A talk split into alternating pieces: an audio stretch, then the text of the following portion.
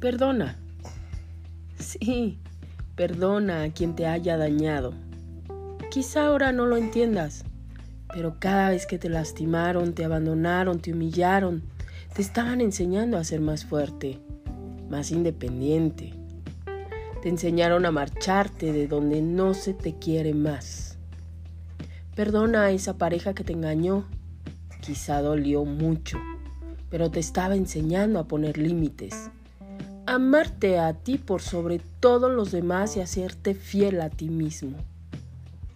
Perdona a tus compañeros de trabajo, a la envidiosa, al que habló mal de ti, la que te hizo la vida imposible, porque ella vio en ti algo que nunca podría llegar a ser y te enseñó que incluso en tu peor momento, tu luz brilla tanto que lastima la vista de los demás. Perdona a tus hijas e hijos por esas insolencias, por las mentiras, el abandono, te estaban enseñando a soltar tus apegos y a entender que no puedes controlarlo todo. Te estaban enseñando a soltar. Pero sobre todo, perdónate a ti por tu sobrepeso, por tu falta de energía, por no ser la hija o el hijo, el esposo, la esposa o la madre o padre perfectos. Perdónate por cada vez que dejaste que el miedo te venciera. Perdónate por cada error pues por no ser por ellos, no serías la persona que eres hoy. Créeme, eres maravilloso. Tu historia es perfecta, tu vida es perfecta. aunque no lo parezca, todo ocurre para enseñarte algo. Son pruebas que Dios pone para crecer y evolucionar.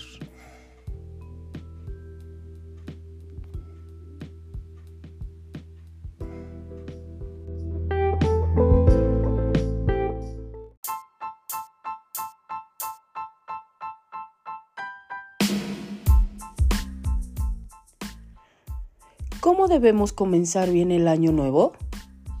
Dicen Colosenses 3:13. Se perdonen si alguno tiene queja contra otro. Fíjate, para empezar el año nuevo con buen pie, tienes que dejar los viejos rencores que te están abrumando. Philip Yancey describe el perdón como un acto antinatural y dice, los delfines no perdonan a los tiburones por haberse comido a sus compañeros de juego. El mundo animal no es compasivo, sino despiadado. La amargura es la consecuencia natural de sentirse herido, mientras que el perdón es sobrenatural y necesita la gracia de Dios para ponerlo en práctica. Recordemos las palabras de Jesús. Si no perdonáis sus ofensas a los hombres, tampoco vuestro Padre os perdonará vuestras ofensas. Esto está en Mateo 6:15. Desde el punto de vista humano, no hay ninguna razón por la que Dios tenga que perdonar nuestros pecados. Y sin embargo, las ofensas que Él te perdona a diario sobrepasan con creces cualquier cosa que tú tengas que perdonar a alguien.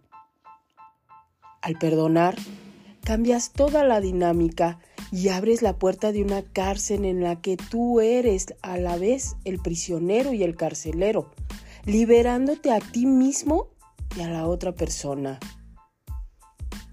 Lo único que hacen los rencores es alejarte de los que fueron tus amigos, te acortan la vida, porque producen unas enzimas dañinas que causan una serie de problemas de salud. Fíjate, un hombre le dijo a su consejero, cuánto me gustaría que mi hermano viniera a mi boda. Pero no nos hemos hablado durante años. El consejero le preguntó, ¿y cuál es el motivo? El hombre reflexionó un momento y dijo, hmm, le puede parecer ridículo, pero la verdad es que no me acuerdo. Alejarse de alguien es la reacción normal de un espíritu que no quiere perdonar. Pero el perdón da un giro a la situación con la restauración y sanidad de las relaciones rotas. se ha comprobado médicamente que el perdón alarga la vida. Como regla general, si hablas con personas que han pasado los 80 años, muchas de ellas están en paz consigo mismas, porque han aprendido a perdonar y a olvidar.